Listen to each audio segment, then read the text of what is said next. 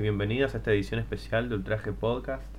En esta trilogía, por así llamarlo, de episodios, vamos a estar charlando y desglosando las principales ideas de la película Whiplash, así como también algunas ideas que presenta su autor Damien Chazelle.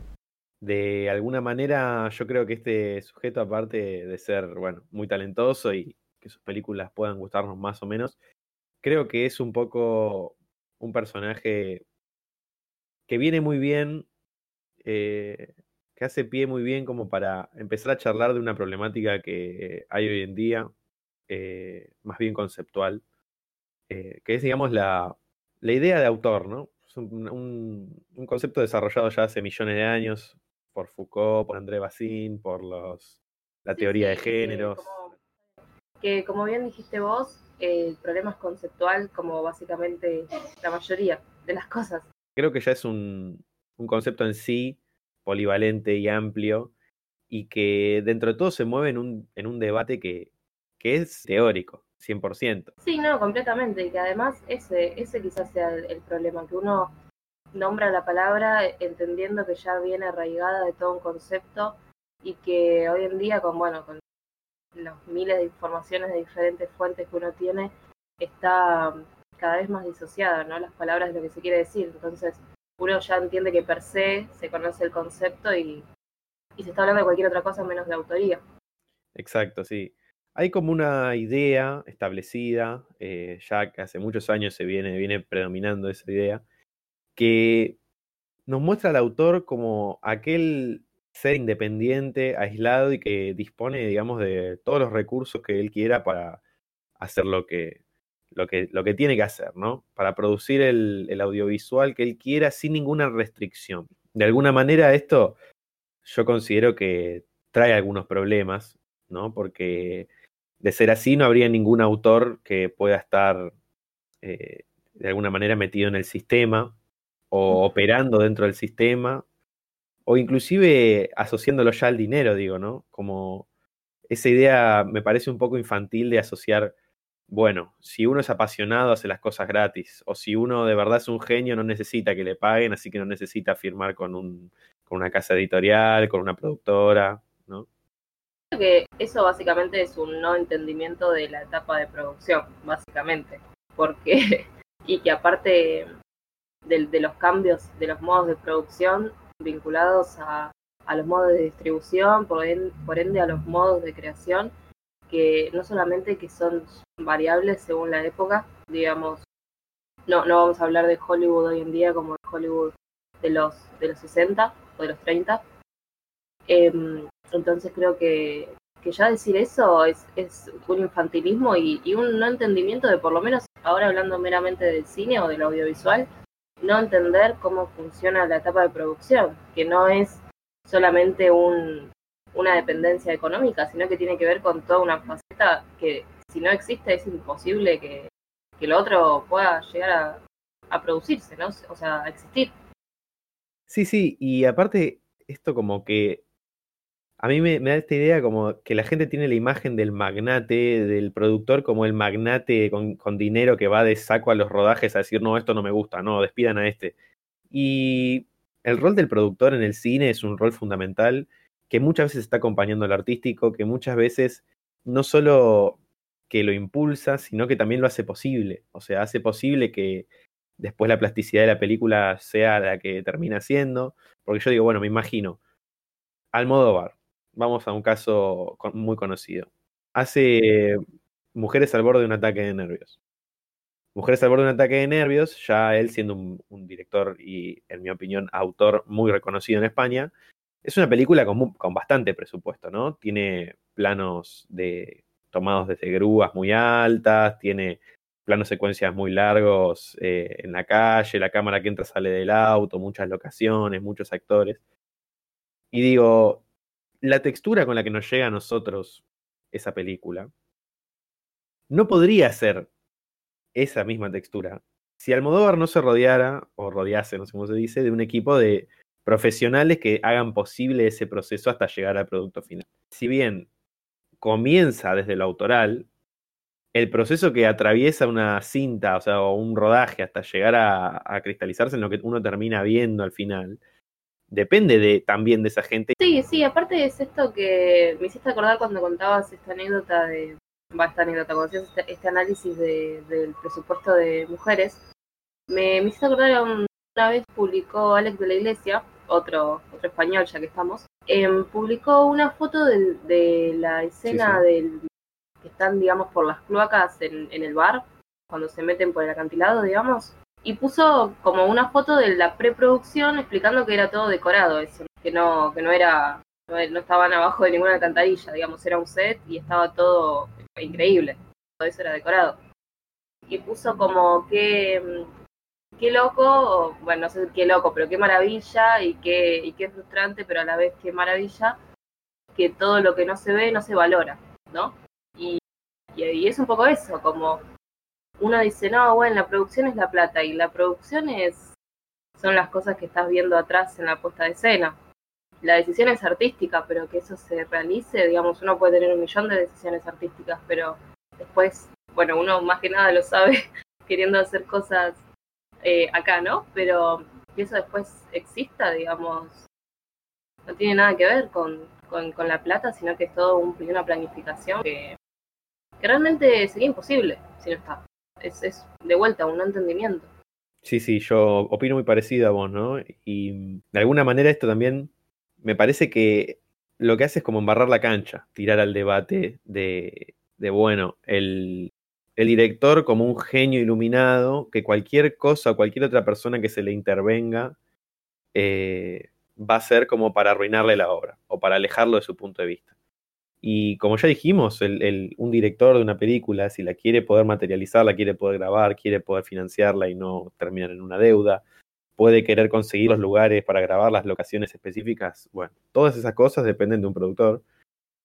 Y yo diría que rara vez, eh, o sea, un, un, productor va a querer cortarle las alas a un, a un director todo esto hablando del mundo del cine, ¿no? No del mundo de las imágenes en movimiento empresariales, o sea, de, de, del universo de las 450 Star Wars y todo, que eso sí es un cine más mercantilista, ¿no? Sí, exacto, y donde los productores son realmente gente que está haciendo negocios de, bueno, cuánto invierto, cuánto gano.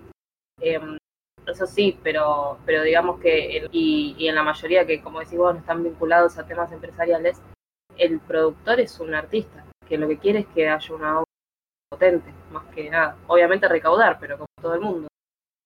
Sí, en mi opinión, esta, ya esta contraposición que se pone, ¿no? Del, del autor que nunca va a poder ser autor si está en una relación de dependencia o en una relación, en un acuerdo monetario. Digo, ya intentando alejarnos de esa idea, yo, yo encuentro más bien la autoría eh, propiamente expresada en, en un campo del intelecto, no de la materia prima del cine. O sea, ya no del costado económico, sino más bien desde el costado del intelecto de, de ese artista que está plasmando, bueno, una cosmovisión eh, sobre claramente un lienzo que puede ser en este caso un fílmico o un digital de, de la cámara, pero como también podría ser un, un libro, unas páginas o, o, bueno, la dirección de una obra de teatro, vaya uno a saber. Sí, como lo, lo, que vemos en pantalla, que es lo que nos debería importar, digamos, es al final por lo que se debería jugar, no cómo consiguió poner eso ahí, sino por qué lo puso y, y en función a qué. Exactamente. Y volviendo un poco a Damien Chazelle, que es un poco el epicentro de este, de este debate o de esta conversación que estamos teniendo, yo considero que él es particularmente un ejemplo para, para analizar eh, de este fenómeno, ¿no? Porque es un, director que, bueno, claramente cuenta con, con, algunos elementos de su autoría, que mediante reiteraciones, mediante formas diferentes de exponer el mismo elemento, ya podemos intuir que, que tiene como un, una cosmovisión que claramente se traduce en su cine, pero a la vez es un director premiado, conocido, universal, ya ganador de Oscar y creo que tiene treinta y pico de años, no sé la edad, y fin financiado por de las más grandes productoras de, de, de, Estados Unidos. Entonces, ¿qué pasa acá? ¿Tenemos que tirar a Chacel a la basura porque transó con las productoras? ¿O tenemos que quizá cambiar nuestro concepto de, bueno, un autor no puede ser autor si está laburando para alguien. Me parece que es un terreno, bueno, con mucha complejidad, ¿no? Sí, y que aparte también eso de, vincular que alguien, digamos, ya, para, para cerrar este tema de, la producción, vincular que alguien está trabajando para alguien porque está siendo el que, el que provee los materiales necesarios, de vuelta es un no entendimiento del productor en el cine, digamos, no es un crédito que uno pide a un banco, tiene, es, es, es, otra cosa, entonces, digamos, por más que Chazelle tenga todo este financiamiento que tiene, que también es como un director que, que cumple con todo lo que se espera, ¿no? Digamos, tiene, se, puede hablar en lo autoral y a, y a la vez cosa que la gente necesita decir, no, bueno, pero estuvo en los Oscars, qué sé yo, como que deja contento a todo el mundo, ¿no? Exactamente. Y yo creo que es un poco esos, como esos jugadores de fútbol, perdón, no puedo evitar estas analogías que, que bueno, me van a salir siempre. Eh, pero como esos jugadores de fútbol que uno quizá no es la estrella del equipo, pero que cuando le pasás la pelota, la pasa bien, digamos. O sea, funciona. Las películas de Chazelle son películas funcionales, películas redondas, películas que ni hablar son completamente universales. O sea, la puede entender cualquier persona de cualquier estatus económico o de cualquier país. Y yo creo que eso para un productor también vale oro.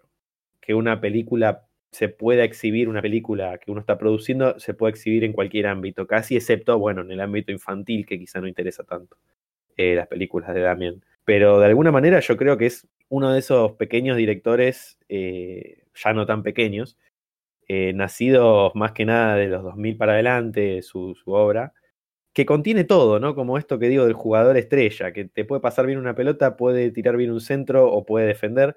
Yo creo que Chazelle le, le sucede un poco eso, le puedes tirar un drama, un musical, una película, digamos, de superación personal, como puede ser Whiplash, y te va a cumplir en el estrato de los premios, en el estrato del autoral, en el estrato de la cuestión plástica de la película, la fotografía. Yo creo que un poco es medio un pequeño genio ya a estas alturas. Él. Sí, hay algo innegable que son cosas que se pueden trazar más allá de cualquier, de cualquier juicio valorativo personal que, ligado al gusto, que están presentes ya, digamos, hablando de autoría, que, que por algo es el tema con el que arrancamos, es, tiene una fuerte, una fuerte presencia, de hecho es quizá de los autores más, más fáciles de, no porque sea sencillo hacerlo, sino porque está más evidenciado la conexión de, en sus películas, ¿no? Sí, sí, claramente. Si querés podemos empezar un poco a, desglosar a quizá las ideas más importantes que él plantea eh, en su obra en general. O mejor, si querés, previo a eso podemos decir cuál es su obra en general, ¿no? Porque muchas veces se recuerdan pocas películas de él y él ha laburado en muchos guiones, ha laburado en películas, o sea, dirigió películas que no fueron tan vistas entonces me parece que se puede pasar en limpio por ahí primero. Buenísimo. Primer largometraje del director es Guy and Madeline on a Park Bench. Eh, Guy y Madeline en un banco de plaza. Una historia, yo diría más bien sencilla, que, que tiene a, un, a una pareja protagónica, no pareja, o sea, no, no pareja al principio del relato, que bueno, están unidos básicamente por la música. De alguna manera, la primera escena del relato ya cuenta con estos dos personajes y uno le está enseñando al otro a tocar, creo que es la trompeta. Sí. Nada, una película diminuta, diría yo, para la que, bueno, haciendo confesiones, no conseguimos subtítulos. No, no, la tuvimos que ver en inglés porque no. Y, recorrimos la señora internet, no están. No estaban, no estaban.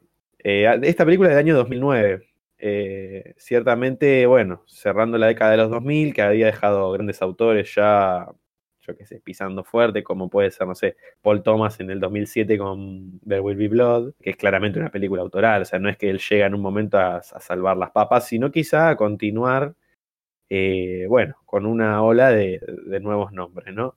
De todos modos, esta película no fue muy vista, de hecho nosotros la vimos hace poco para, bueno, para contextualizar un poco la obra de este, de este señor. A mí me hizo acordar mucho a películas como del cine de, Alex Ross Perry, este director indie estadounidense, me hizo acordar como películas de, ese, de, de, esa onda, ¿no? A la película esta de Color Wheel, que no sé si la tenés vista, que también rodada en blanco y negro, una imagen sucia, personajes un poco nómades, un poco perdidos también.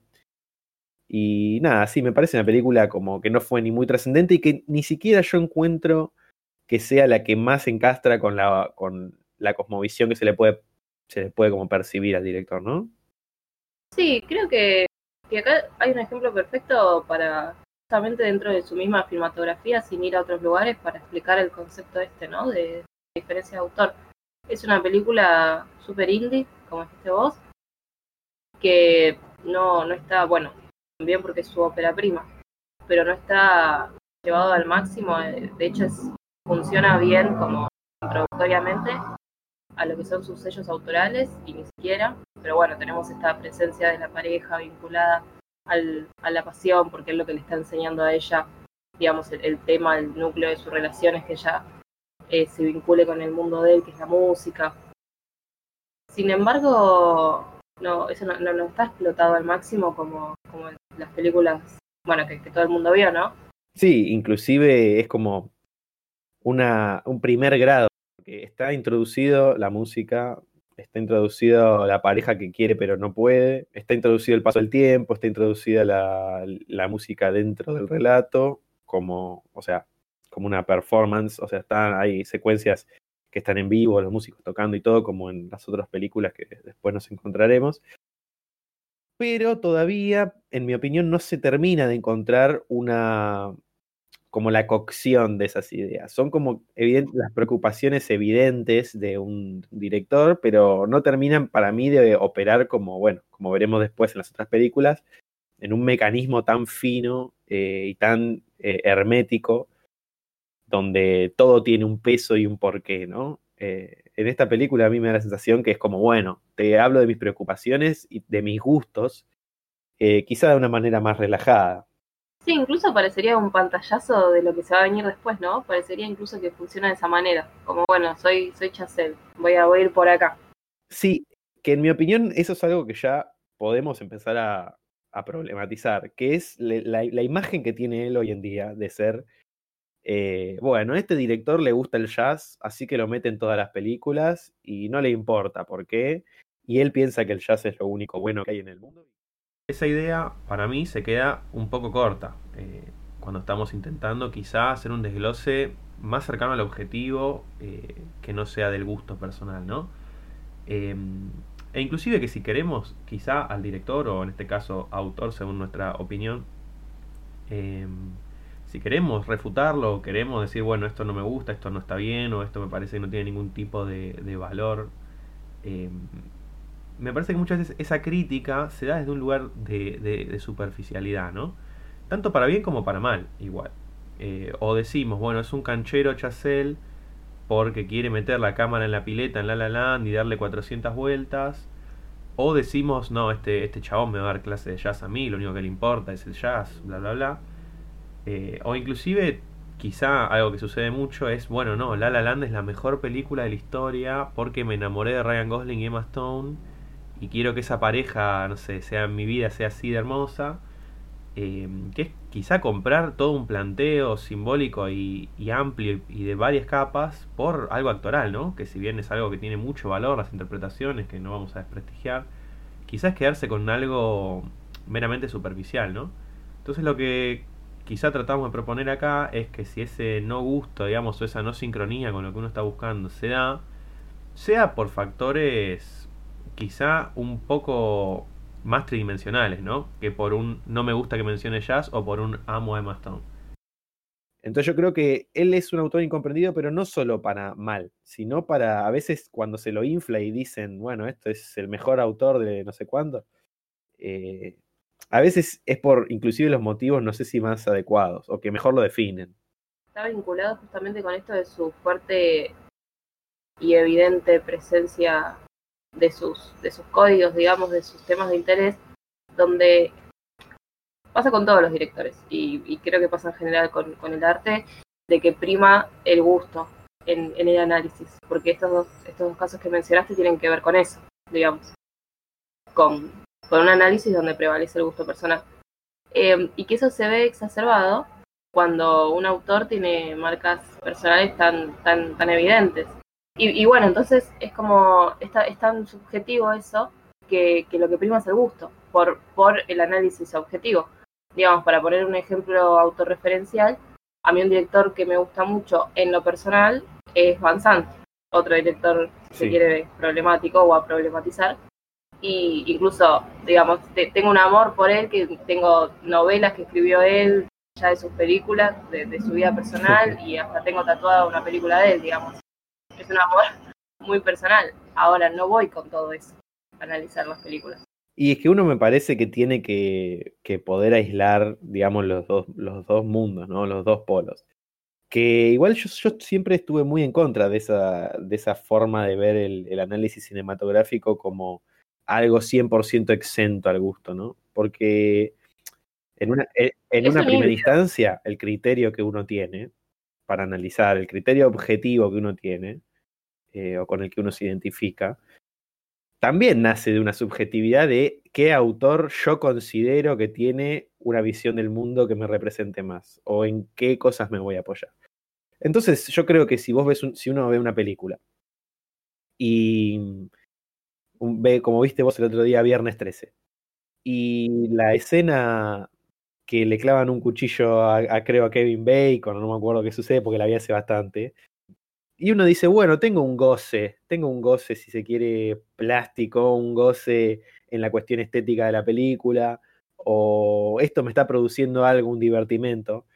Me parece que hay veces que uno también tiene que como resignar el criterio en pos de aceptar cosas que a uno le están gustando o no le están gustando, que escapan de lo intelectual y se unen más, si, si queremos decir algo, desde un lugar emotivo, desde un lugar nostálgico. Y a veces ese es argumento suficiente, digamos. Sí, es que es sumamente subjetivo y, uno no debería tener ningún tipo de conocimiento previo para el goce, disfrute, que, que, es una de las capas. Ahora el problema es cuando se va armado solo con eso, ¿no? El, con el goce, como puede ser las películas de como puede ser La La Land, que pictóricamente es muy bella y se pueden hablar un millón de cosas del gusto, Em, pero no ir con eso como, como única herramienta y también, como decís vos, tampoco despojado del gusto, porque también la autoría está un poco vinculada al gusto en el sentido de qué tanto yo comulgo con lo que me están proponiendo. Obviamente yo no estoy diciendo que uno tiene que después salir y justificar lo que vio y decir esto es una obra maestra porque me gusta, porque eso no nos sirve de nada. Pero un poco tratar de, ver qué onda eso que ya se tiene como cierto de que, bueno, el análisis objetivo es lo que hay que hacer y el gusto me lo guardo en el bolsillo. Porque, no sé, hay, hay millonada de películas que siempre terminan gustando por algún otro motivo, a la cual después uno le tiene más paciencia, trata de justificar desde un lugar objetivo. Eso también sucede. Entonces, son cosas que están 100% interrelacionadas. Me sí, sí, sí sí, coincido que es como un movimiento ondulatorio entre ambas cuestiones. Sí, es algo dialéctico, yo creo, algo de, o sea, de que sucede algo que después de, hace un, tiene una determinancia en otra cosa que sucede y eso en otra cosa, es como una cuestión secuencial también. Uno ve, si uno ve a los cuatro años Cat People y después la ve a los seis años y después la ve a los ocho años y después a los cuarenta se encuentra con Cat People de nuevo y bueno, una fibra te va a mover. Y vos podés ser podés ser cualquier mega autor y si a vos te hace llorar algo o te, de alguna manera, te termina generando alguna representación que escape de lo intelectual, digamos, no digo que tenga que ser, que estar por encima de, del intelecto, pero sí que no se lo puede, en mi opinión, eh, terminar de minimizar, claramente. Que aparte de ahí está como lo personal, ¿no? De cada análisis y de cada criterio, que si bien uno suele comulgar con criterios que, abarcan teorías de años y de años y de un montón de gente en el que uno se siente más parte o, comulga más o le cierra más, dentro de esas cosas lo, lo, más eh, fructífero, lo más rico es la, individualidad de cada uno dentro de ese grupo de pertenencia en donde se, donde se comparte criterio. Y eso tiene que ver con el gusto. Exactamente, sí, sí, yo pienso igual. Pero bueno, moviéndonos en, en el recorrido tenemos que en 2013 hace el corto Whiplash y en 2014 ya hace el largometraje, nominado a todos los premios, visto, bueno, eh, en lo largo y ancho del planeta Tierra. Y bueno, de lo que, de la que venimos a hablar hoy, más que nada. Sí, su, gran salto, ¿no? Digamos. Sí, sí, su gran salto, exactamente. Eh, bueno, después tenemos La La Land, que es en mi opinión su película más divisoria, eh, de la cual yo me considero un defensor eh, absoluto. ya veremos por qué. Defensor a ultranzas. Exactamente. Que bueno, claramente es una película que también, ¿no? Se, se inscribe en este mundo de Chaseliano, en este mundo de los héroes que están perdidos, del, del artista, de los dos lugares. Bueno, conceptos que iremos desarrollando a medida que avancemos en el episodio. Y bueno, después de La La Land seguimos con First Man, que creo que es su, su última película digamos, la última que hizo hasta el momento. Sí, el último largometraje es del 2018, una historia de Neil Armstrong. Podemos observar cómo acá, bueno, se resigna un poco la, la ficcionalización de una primera instancia, ¿no? Eh, para abarcar un caso de alguna manera más histórico o más verídico, eh, pero bueno, atravesado por el filtro de, del ojo y de la muñeca que, tiene Damien Chazelle eh, que, termina, bueno, haciendo una ficción 100%, ¿no? Toda, todo de ficción. Sí, incluso una, una película que uno puede en un principio verla desvinculada de su de su autoría, pero justamente creo que, que ahí está como la clave quizá de esa película, ¿no? Que, que al ser un hecho tan aislado y tan mundialmente conocido y histórico, hay un, un tinte de Chazelle en esa historia. Sí, yo, yo pondría un poco en duda esto de qué tan alejada está, ¿no? De su, de su autoría. Me parece que sigue manteniendo muchos elementos y que inclusive es, eh, si vemos la filmografía, como todo un gran relato, ¿no? Eh, que los amantes locos de Guy and Madeline, eh, que estaban un poco perdidos en la vida, de alguna manera unido a la música, en Whiplash, ese libre albedrío eh, pasa a taparse por una oposición que es, bueno, no hay libre albedrío, es todo disciplina, que es Whiplash, o sea, es Andrew Neyman, unido a la música también.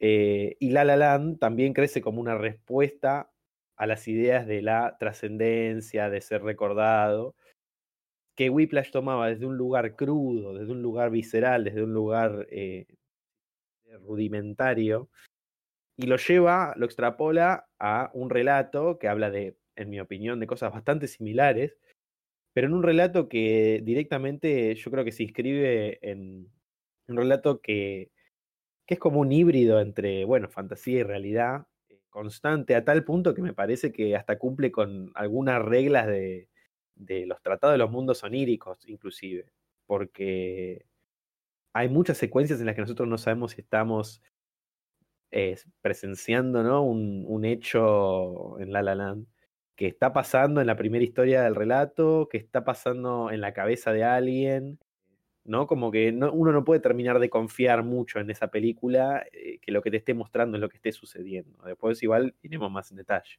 Sí, es esta, esta idea de los, de los dos mundos, ¿no? Y los sueños tanto en, lo onírico como en el ideal, el, el sueño como meta, de, de medio, medio una filosofía vitalista, ¿no? De la vida que vale la pena vivir y todo por eso. Todo esto estamos haciendo el recorrido como director. Lo último que hizo hace muy poco fue, bueno, un corto que se llama El doble de riesgo para iPhone. Un corto como, como poco cuestionable, diría yo. Es una publicidad. Yo, perdón, ¿eh? pero yo ni lo traería a análisis.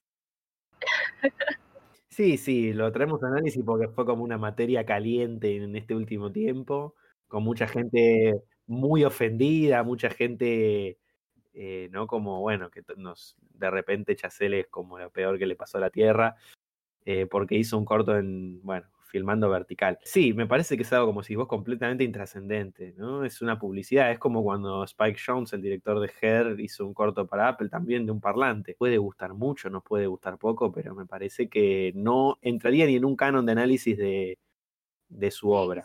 Quizás, digamos, para mencionarlo rápidamente, quizás lo que, lo que molestó es que, bueno, uno entiende que es una publicidad y por lo menos yo no lo, no lo pongo al mismo nivel, o no lo comparo, o no lo pongo como factor de análisis de, como director y autor, porque me parece un, una publicidad. Pero quizás lo que, lo que molestó es cómo se agarra quizás el amor al cine para hacer esta publicidad vendiendo algo, poniendo ese subtítulo que creo que es lo que molestó de cine vertical, ¿no? Es como un poco que te dan una carta de amor medio insultándote. Pero bueno. Sí, sí, sí, sí. No, bueno. Es que, es que yo creo que, no por ponerme en defensor de Chazelle, pero también yo creo que el corto se llama El doble de riesgo y que Apple puso filmado en iPhone, cinema vertical, no sé qué. Eh, no sé qué tanto es, no sé primero qué tanto le importó a él hacer este corto, o sea, qué tanto puso de su, de su intelecto, de su autoría, porque inclusive ni siquiera tiene tantos elementos en comparación a si vamos a unirlo a su obra, ¿no? Es como una cosa bastante aislada, me parece. Que inclusive yo creo que lo que más molestó fue ese título, porque en sí el corto es bastante sencillo, bastante eh, como, como normal, ¿no? Diría yo. Sí, sí, por eso, es como el subtítulo ese y bueno, esto es una declaración de amor haciendo algo que, que no sé qué tanto bien le hace, pero, pero para mí tiene que ser visto como eso, como una publicidad y, si queremos una publicidad de mierda, pero nada más. Sí, sí, que, que, que estaría compitiendo con una misma publicidad de mierda de Fanta. Claro, en ese marco, claro. No, no compitiendo con eh, Whiplash. O sea, son como cosas bastante diferentes. Exacto. Para mencionar un poco algunas otras colaboraciones o trabajos, él fue guionista de todas las películas que, que hizo, eh, sacando First Man, que esa no la no escribió el guion él. Es muy interesante eso porque de alguna manera ya las cosas que encontramos en común con su filmografía en First Man se dan solo desde la dirección, no desde eh, el papel, ¿no? No desde decir, bueno, este va a ser músico, este no. Eso lo escribió otra persona. Tal cual, sí, sí. Eh, bueno, y también otros guiones que hizo fue, fueron el de Gran Piano, una película que tiene ya unos cuantos años, que no que yo la vi, pero no, ya no la recuerdo tanto. No sé si me habré perdido alguna maravilla o, si de verdad no era tan buena. Eh, y de la gran, gran película que acá alguno me va a tirar un tomatazo, que es Ten Cloverfield Lane, la segunda parte de Cloverfield, eh, que yo banco a muerte, ahí también desde lo subjetivo, porque es una película con 3.000 errores, pero que después veremos que también se va a unir de alguna manera a las ideas primarias de este director. ¿Te parece si repasamos las cuáles son los elementos, digamos, fundamentales de la obra de Chazelle antes de empezar a hacer el repaso por Whiplash? Me parece, me parece perfecto. ¿Qué cuestiones encontrás vos, quizás reiteradas en el relato? Para mí uno de, los grandes de los grandes temas que, tiene es el uso del color, ¿no? Tanto, tanto en general como, como para usarlo siempre en función narrativa, pero sobre todo tiene un uso narrativo con los opuestos complementarios, que un poco respalda la idea de los opuestos complementarios de, estos dos mundos que, mencionábamos, de esta, de esta cosa vitalista de la vida que vale la pena versus la que no vale la pena, la familia contra la, carrera, este diálogo que tiene el chico de Whiplash que en la mesa con, la familia que dice yo prefiero morirme a los 20 pero que me recuerden a vivir toda la vida y que nadie sepa de mí. Y, eso, esas dos cuestiones siempre están arraigadas o, representadas en parte por, por una fuerte presencia del naranja y el azul, que bueno, son dos colores complementarios. Bien, sí. Yo uniría también esta, esta primera como aproximación de los colores a la idea, me parece, más importante del cine de Chazelle o de más que nada, vamos a hablar de las últimas tres películas, porque la primera entra en ese canon, pero medio que de rebote, eh, que es la idea de los dos lugares, los dos estratos, como vos anticipaste, que en la obra de Chazelle, eh, o al menos en lo que yo pude ver, son dos lugares que nunca van a poder convivir. Eh, yendo rápido, serían el mundo del éxito de la trascendencia, como vos bien dijiste recién, planteado en Whiplash, un mundo de características similares en La La Land, pero abordado desde una, eh, digamos, con una textura muy diferente y hablándonos de otra cosa, ¿no? Porque ya no es una persona amateur tratando de profesionalizarse, sino dos personas sumidas en Hollywood, que, ven el tiempo pasar, que ese es otro de los grandes temas de, la filmografía, ¿no? Que después ya lo vamos a hablar. Pero que también ven cómo se les escapa literalmente de las manos lo que quieren. Eh, y bueno, si queremos un poco más, los dos lugares de First Man, no hace falta mucho indagar, ¿no? La luna y la tierra, como dos cuestiones que no van a poder convivir jamás. No van a poder convivir jamás eh, los relatos o microrelatos de fantasía que tiene La La Land eh, dentro de la primera historia, no, va- no van a poder estar en contacto. Por algo La La Land empieza como empieza, ¿no? Empieza con una secuencia que en mi opinión es brillante, en la que, bueno, dentro de un dentro de un puente o dentro de un una como ruta, ¿viste, viste esas rutas eh, MIDI que están en, en como en, la- en las grandes grandes carreteras que son Sí. como mega puentes hechos de ruta? Sí, No sé sí, cómo- sí, no, no, yo tampoco, pero una especie de autopista. Sí, una autopista, sí, Sí. el- elevada, bueno. lo. Pero que cuando termina, y acá está lo interesante, eh, vamos en el diseño sonoro de una música completamente, completamente brillante, completamente muy armoniosa, perfectamente ejecutada, y el corte es muy brusco hacia el sonido de las bocinas en la calle. Es un corte muy brusco del sonido, porque hasta casi que uno termina de escuchar la canción y para, pasa como a distenderse y te ponen las bocinas automáticamente un volumen muy fuerte y uno como que vuelve en sí y dice, ah, bueno, ese pasaje, si queremos simbólico, porque además está todo sucediendo en un puente, que es la unión de dos lugares, me parece que define a toda la obra de Chazelle, obviamente con aproximaciones diferentes en cada una de las películas. Pero es esa distancia, la distancia que tenemos del mundo de la fantasía o de lo que queremos, de lo aspiracional, con el mundo terrenal, los pies en la tierra de Ryan Gosling en First Man, justamente. Exacto, es como esa cotidianidad o esa monotonía irrumpiendo e interrumpiendo eh, sueños, ¿no? La fantasía no es de un sentido de- del fantástico, sino el mundo de los sueños en el sentido de lo que uno sueña para su vida. Y de alguna manera los personajes de Chazelle eh, están todo el tiempo como dentro de una tensión o dentro de una opresión del propio relato entre querer pertenecer a un mundo manteniendo las cosas del otro mundo, como puede ser las personas allegadas en First Man, eh, eh, o bueno, o la propia pareja en La La Land, entre querer ser exitoso y mantener las cosas del otro mundo, o bueno, no trascender eh, y en el mundo material tener una pareja, tener una novia, tener hijos, eh, o inclusive hasta pasar tiempo con tus hijos, que es lo que no hace Neil Armstrong en, en la película. Sí, como esta idea de, de dónde pones vos el, el definición de éxito o que se considera tener una vida exitosa.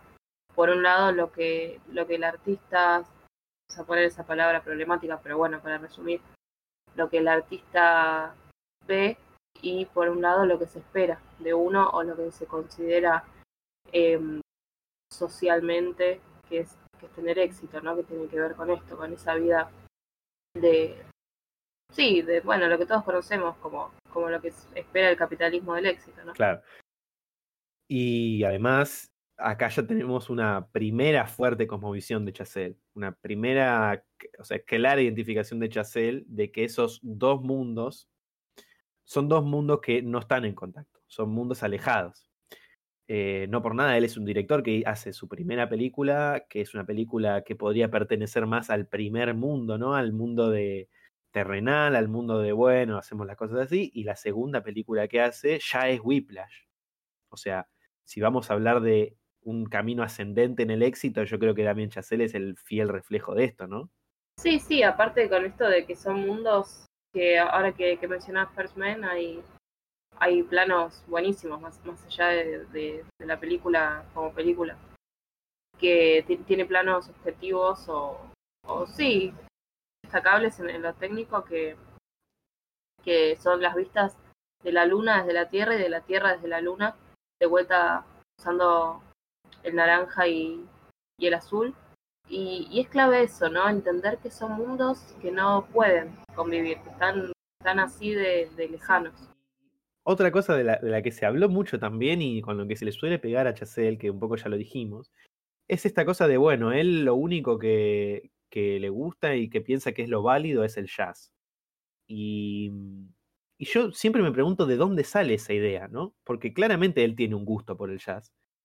Pero me parece que, como espectadores muchas veces nos confundimos lo que dice un personaje en la mesa, ¿sí? lo que puede decir eh, Andrew Neiman eh, hablando con su familia, que ahora igual ya vamos a entrar en detalle en Whiplash, pero digamos, ¿por qué lo que dice un protagonista es lo que un director piensa acerca del mundo? Me parece a mí que Chazelle mismo tiene muchas, eh, digamos, arroja muchas muestras de que a él lo único que le importa no es el jazz y el cine. Yo recuerdo una actuación de, Emma Stone en, en, una obra de teatro en La La Land, firmada, filmada como los dioses. Al igual de bien filmada que está la escena, la secuencia final de Whiplash en la que tocan durante 10 minutos.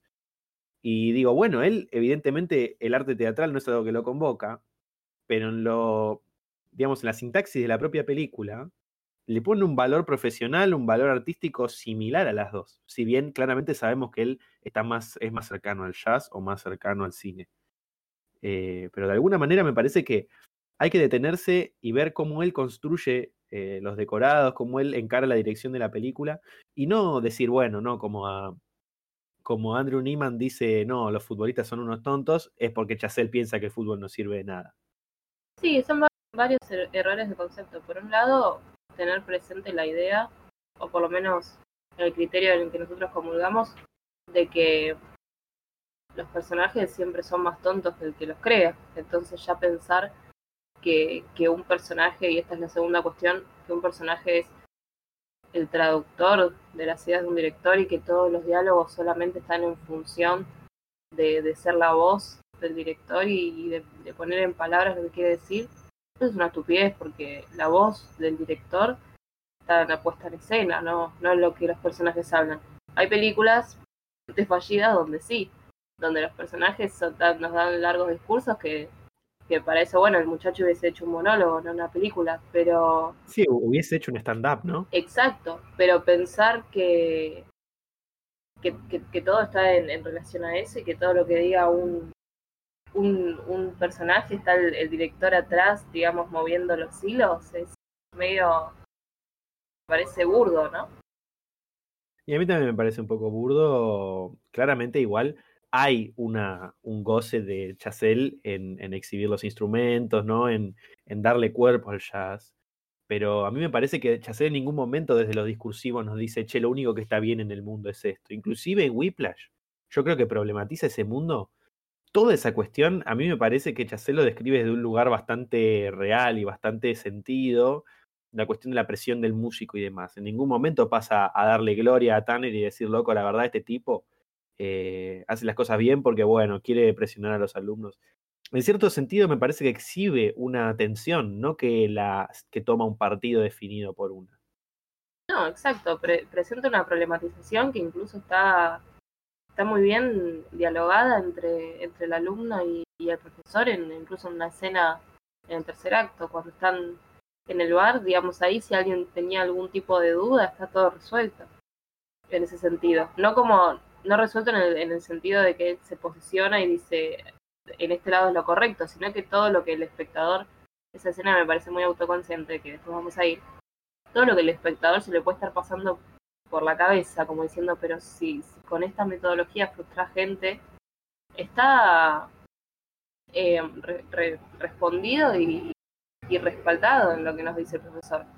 Sin ningún momento posicionarse como está bien o está mal lo que está diciendo o estoy de acuerdo, no, simplemente que bueno, las películas son eso, ¿no? A veces son dos puntos de vista que se están problematizando y eso Whiplash es como la cúspide. Exactamente, e inclusive particularmente en Whiplash, donde lo, los personajes están eh, abiertamente perdidos en su mundo. O sea, ellos eh, piensan o sostienen que están en su camino, todos los personajes, pero hasta, hasta el personaje de pelado intimidante eh, atraviesa como una suerte de, de, bueno, no quiero decir peripecia porque es muy de la, de la tragedia griega, ¿no? Pero de como camino, un, camino a recorrer que, en el que van a terminar madurando de alguna manera.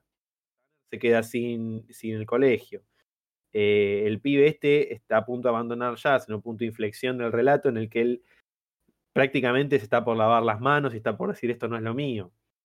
Eh, y bueno, de alguna manera también siendo una película que aborda el jazz con una cercanía notoria, como cualquier persona que haya ido a un conservatorio, me parece que, que, entiende o podría sentirse identificado con las eh, prácticas medio así dogmáticas o muy disciplinarias de un conservatorio, pero que también, además de tener un realismo, eh, Whiplash inaugura una cuestión también de alguna manera irreal.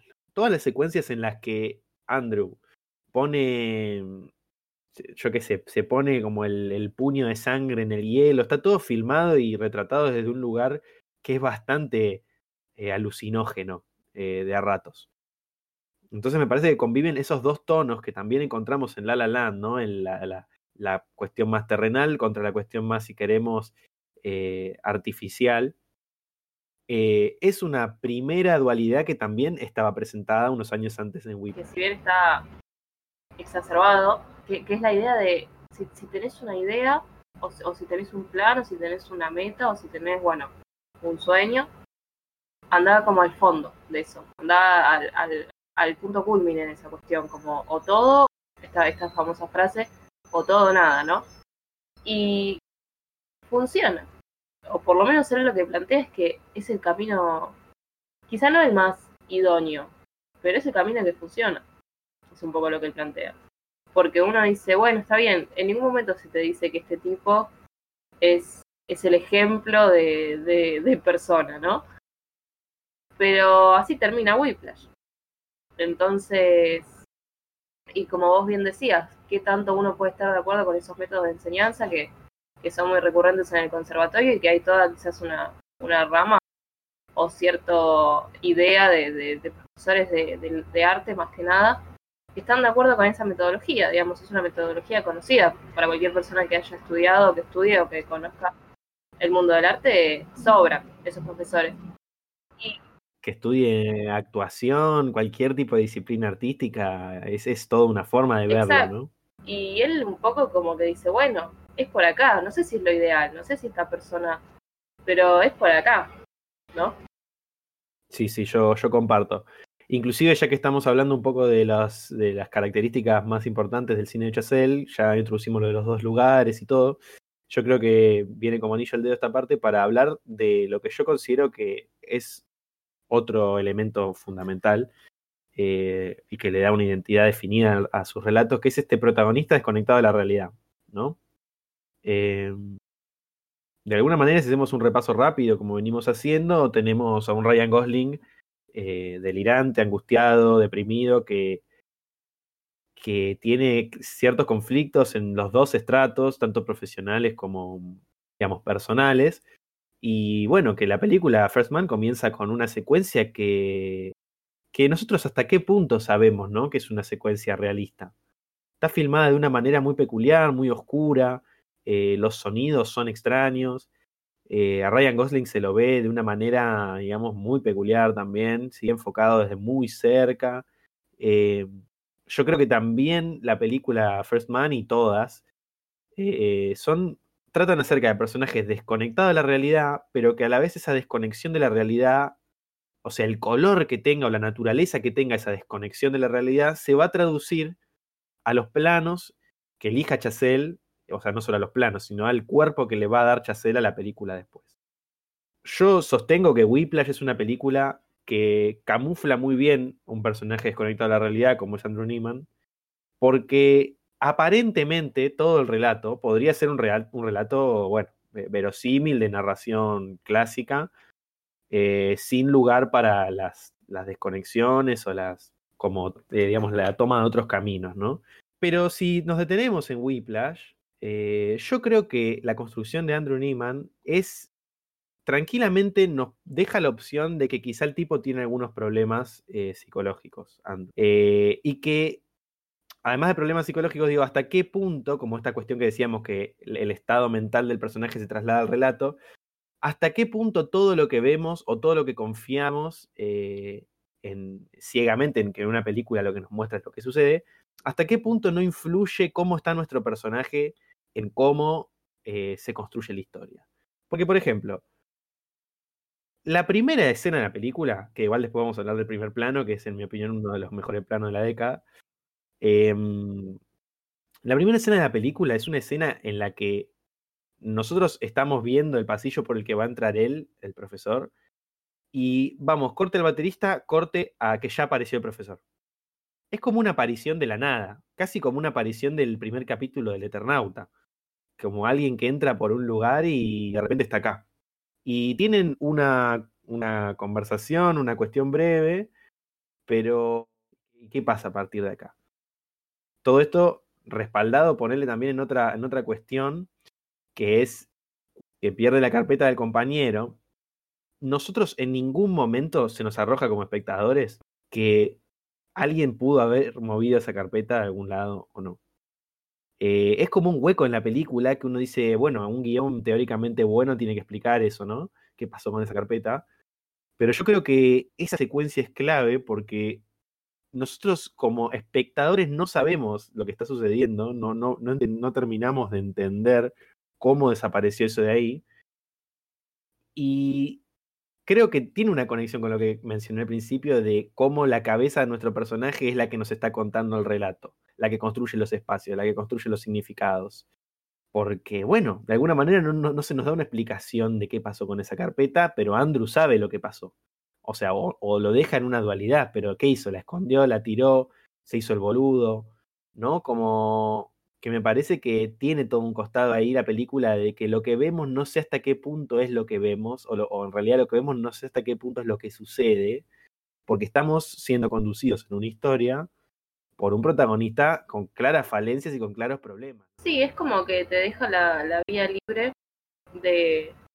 porque digamos, ese, es el caso o es, o es el hecho que lo lleva a él a tener, a ocupar el lugar que él quería, digamos. Y creo que, en ese sentido deja la, la, vida libre como para decir, bueno, todos sabemos que el tipo, el, profesor, no es la persona más decente del mundo. Pero no, nuestro personaje, digamos, tampoco se queda atrás. Pero eso está puesto en duda, como decís vos, creo que eso, que eso está, está muy bien, porque no, casi que los empata en el sentido de, bueno, hasta el fondo con esta cuestión, o todo por esto.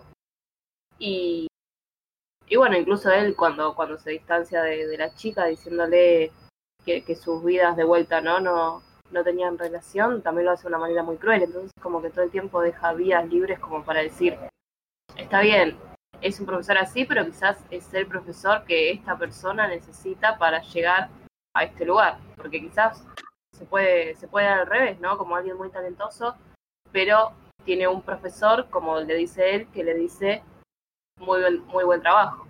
Él dice son las dos peores palabras que te pueden decir. Entonces es como, como también una, una idea de hay ciertos artistas, vamos a ponerle esta palabra, que, que necesitan eso, pero porque también lo llevan dentro, ¿no? Sí, sí, exacto que yo inclusive hasta pondría en duda qué tan malo es en verdad este pelado. Eh, yo lo pondría en duda, sinceramente. Porque. Es que para mí, perdón, ¿eh? hay que ponerlo en duda. No, no, yo no hablo de ponerlo en duda desde un lugar de que yo estoy de acuerdo con lo que lo hace el, hace el pelado o no. Yo te. O sea, lo que estoy tratando de decir es.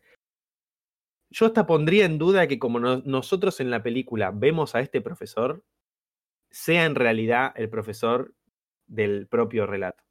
Porque si nos detenemos y vemos el personaje de Andrew Neiman, él tiene una falencia con su padre, eh, que es muy importante. Es un personaje que tiene cicatrices, que esto puede, bueno, representar un poco lo que hablamos siempre de la, de la herida originaria, ¿no? Que yo creo que unen a lo que tiene Andrew con su papá, eh, que ya te lo muestran como desde un lugar eh, si queremos, bastante falente o bastante que no se, no se terminan de, entender, ninguno de los dos. Ni por qué Andrew está tan obsesionado con esta carrera, ni por qué el papá no le interesa trascender, que es otra de las problemáticas que toca la película.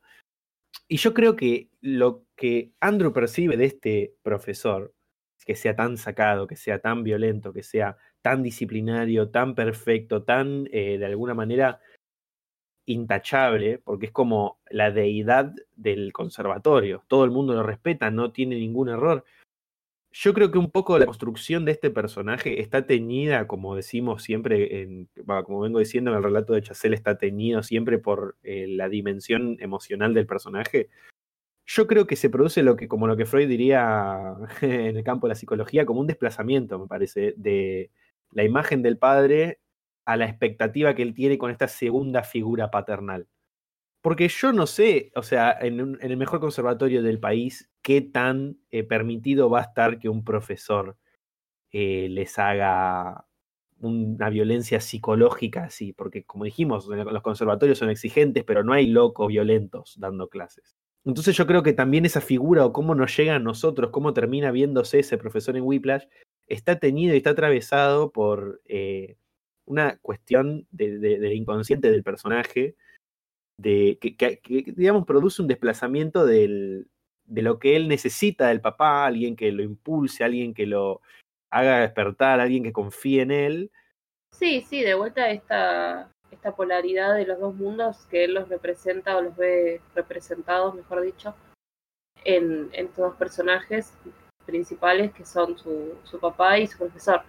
Y es verdad que siempre que, que se nos presenta al profesor es mediante, mediante los ojos de él, digamos, nosotros nunca tenemos un, una escena de, del profesor y cronológicamente pasamos a otra escena donde está Andrew. Digamos, en los momentos donde él está llegando tarde, tranquilamente alguien podría hacer escena espacio-temporal del, del, del ensayo y el profesor mirando el reloj para nombrar un cliché o algo así, y por otro lado Andrew, digamos, teniendo esas complicaciones. Y sin embargo, no. Solo, solo nos, nos lleva a Andrew y solo lo vemos al profesor cuando lo ve a Andrew. Sí, solo, solo vemos todo, vemos cuando lo ve Andrew, porque no hay en ningún momento una división de una trama, ¿no? Exacto, esto iba, no hay división de trama en el sentido de dos escenas cronológicas. Eh, como puede ser, bueno, esto que mencioné de cuando él llega tarde o, o demás cuestiones. Siempre, siempre lo vemos cuando él llega y lo ve, ¿no? Exactamente, exactamente. Porque yo veo que La La Land es una película que abiertamente se presenta como una película con interrupciones hacia una fantasía o hacia un artificio. Pero La La Land me parece que también introduce lo mismo que le pasa al personaje de Ryan Gosling, que devaría, que desvaría, perdón, que mm, tiene como alucinaciones, o sea, en el buen sentido, no alucinaciones de Lynch, sino alucinaciones como, bueno, proyecciones, o sueña despierto y demás. Yo creo que que apoyándonos en la relación enferma que tiene Andrew con la batería, eh, los problemas que tiene en la casa, que no es escuchado, que no es observado, bueno, las cicatrices que tiene, porque bueno, uno podría decir, sí, está bien, el actor tiene cicatrices, ¿qué vas a hacer? Bueno, si uno en una película quiere que el protagonista no tenga cicatrices, se, se tapan y, y listo. Eh, digamos, esas cicatrices por algo están ahí también, de algo nos hablan. Sí, uno siempre va a creer que todo está por algo. Así que sí, totalmente. Eh, bueno, y siguiendo con esto de protagonistas conectados a la realidad, digo, bueno, Ryan Gosling, básicamente la primera secuencia de la película, que es como dijimos, una, una apertura así medio de la nada, eh, cierra con un plano de la nuca de Ryan Gosling. Que bueno, si le ponemos onda o si queremos interpretar algo, podríamos decir que toda esa primera secuencia que sucedió estuvo eh, contenida en la cabeza de Ryan Gosling. De hecho, todos salen de los autos, hacen un quilombo bárbaro y terminan y vuelven al, mundo de los bocinazos, como estábamos diciendo, y todos siguen en la ruta y no pasó nada. Entonces, ¿qué pasó? ¿Se, ¿Fue una ocurrencia de Ryan Gosling? ¿O, fue, o sea, fue una, un delirio? ¿Estaba soñando despierto? ¿Qué sucedió? Bueno, yo creo que la filmografía de Chazelle se mueve siempre en esos términos, inclusive hasta First Man, que es su película más eh, sobria, si queremos, también presenta esta, esta cosa de, bueno, no sé como el personaje está dañado, hasta qué punto lo que vemos del relato es una aproximación realista o es una aproximación teñida por la emoción ¿no? del, del protagonista. Sí, sí, como que siempre, siempre tenemos o partimos de una base donde, donde todos los hechos están puestos en duda y, y son desde la subjetividad del personaje, también técnicamente, ¿no? Muchas de las tomas cuando entre encuentros de personajes siempre están en subjetivo. Exactamente, exactamente. Y bueno, me parece que estos quizás son como de los puntos más importantes, ¿no? Que, que, abre Chazelle para hablar, ¿no? Esta cuestión de, repasando rápido, los dos lugares, eh, del protagonista desconectado de realidad, del uso del color, la idea de trascendencia contra la mundaneidad, que también está reflejada en los dos lugares. Y por último, yo agregaría el, el tiempo, ¿no? El tiempo como el gran destructor. Sí, contra lo que uno corre o de lo que uno corre. Sí, que eso también me parece que encierra ya un, una cosmovisión propia, ¿no? Porque yo estoy muy de acuerdo, me parece, con esta reflexión que propone Chacel acerca de que el tiempo es el, mayor enemigo. Particularmente en una situación como esta, ¿no? Eh, que bueno, no sabemos cuándo van a escuchar esto, pero si lo escuchan cuando estamos en cuarentena, eh, yo creo que es particularmente este, esta reflexión hoy en día es, es muy necesaria, ¿no? Eh, con tanta gente tan frustrada porque no está, entre comillas, avanzando en la vida, ¿no? O, cuando uno escucha, dice, no, todavía me faltan 35 años de carrera, no me quiero morir. Yo creo que ahí inaugura Chacel algo para que podamos hablar mucho ya en un terreno más subjetivo, no tanto de análisis, pero que es bueno esta idea que se tiene hoy en la modernidad o en, en este como en esta disposición capitalista de que, bueno, el tiempo es, lo más importante y que no hay que perder tiempo y que hay que ser productivo. Sí, sí, que eh, digamos está vinculado a ser la mayor cantidad en el menor tiempo, tiempo posible, no a, la calidad de lo que uno haga, que es un poco lo que, lo que plantea lo que plantea Chacel, ¿no? Como bueno, por ahí son 20 años, pero 20 años haciendo esto y no otra cosa. Em, que también es un poco lo que plantean sus personajes, como no, quizá no haya tiempo para otras cosas, no, uno, uno no puede mantener esta vida, los amigos, la, y dar todo por la carrera. Pero, pero hay que elegir, ¿no? Y, y, todo el tiempo eso. Pero en, ese, en, ese, sentido, como quizás se confunde un tema de, de aprovechar el tiempo al máximo, por decirlo sí, frase de Tumblr, con dedicarse. Como que ahora hay mucho una cosa de promover, aprovechar el tiempo al máximo, que es medio una farsa, porque está vinculado a eso, cosas descartables, pero que sumen en, en vez de a la dedicación.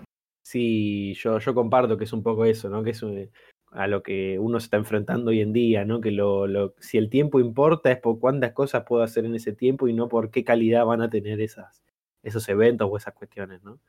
Eh, que bueno, apoyándonos en la obra de, de vemos como eh, está La La Land, por ejemplo, narrada en estaciones, que cada estación eh, trae un problema nuevo a la, la pareja o al...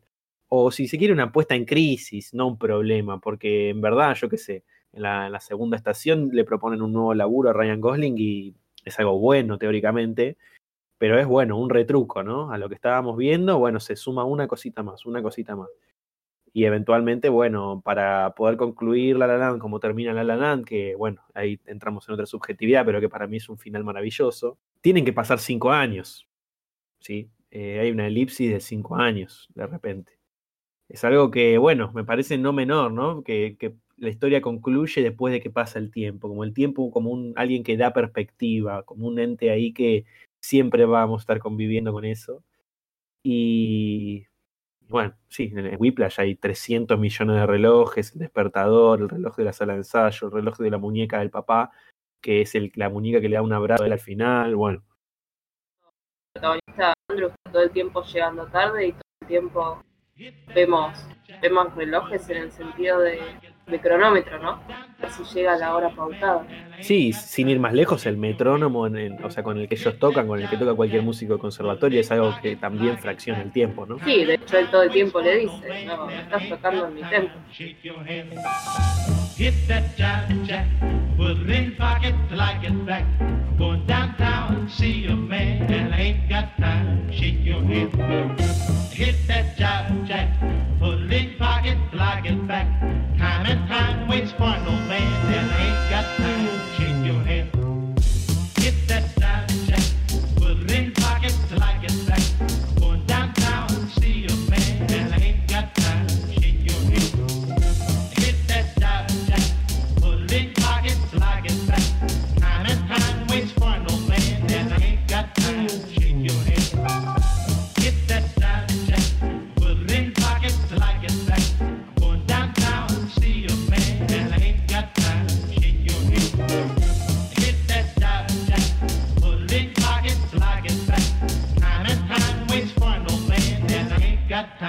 shake your hand.